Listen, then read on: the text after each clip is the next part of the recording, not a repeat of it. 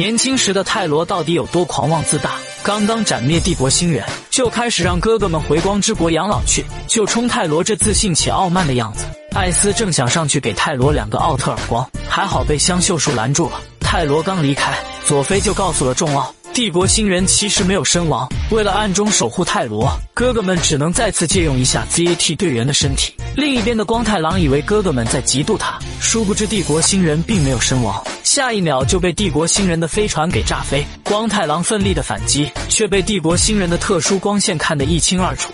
你这家伙就是泰罗奥特曼！知道泰罗人间体后，帝国星人腾空开溜，在飞船上的帝国星人心生一计。他先是来到了沙织的家中，凭借着自己可以变化的能力，强行占据了沙织的身体。随后又用这深层的友谊关系，邀请光太郎一起野餐。可在途中，帝国星人直接向光太郎丢出金色铠甲，光太郎瞬间被金色铠甲制服。随后，帝国星人将自己最大化，抓起光太郎。为了引出奥特兄弟，帝国星人只能将泰罗当作诱饵。另一边，得知光太郎被抓的哥哥们按耐不住了。同时，帝国星人为了尽快将奥特兄弟逼出来，就向光太郎释放出特殊的光线。它是汇聚了帝国星人的技术而形成的。被光线命中后，比死还难受。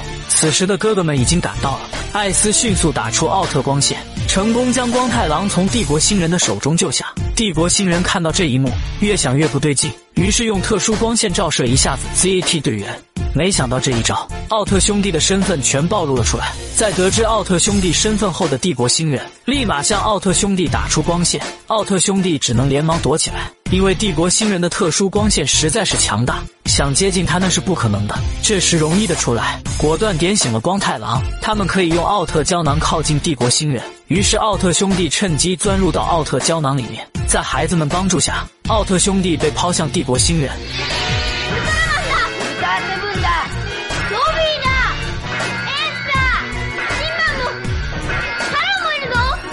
他们迅速将自己最大化，在一声炮火下，奥特兄弟深知不能在城市中战斗，于是将帝国星人引到没人的郊区。艾斯和初代率先释放出奥特绳索，将帝国星人困住。